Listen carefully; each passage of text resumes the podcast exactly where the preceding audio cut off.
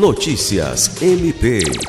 O Ministério Público do Estado do Acre realizou neste domingo 8, no campus da Universidade Federal do Acre, em Rio Branco, mais uma etapa do 13º concurso público para o provimento de vagas no cargo de promotor de justiça substituto.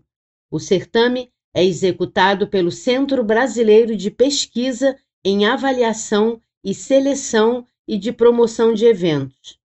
Ao todo, 124 candidatos participaram da prova oral, que corresponde à quarta fase do concurso, de caráter eliminatório e classificatório. O resultado provisório deverá ser divulgado em 23 de janeiro no Diário Eletrônico do MPAC e na internet. As próximas fases do concurso são a avaliação de títulos e a prova de tribuna, prevista para o dia 26 de fevereiro. Lucimar Gomes, para a Agência de Notícias do Ministério Público do Estado do Acre.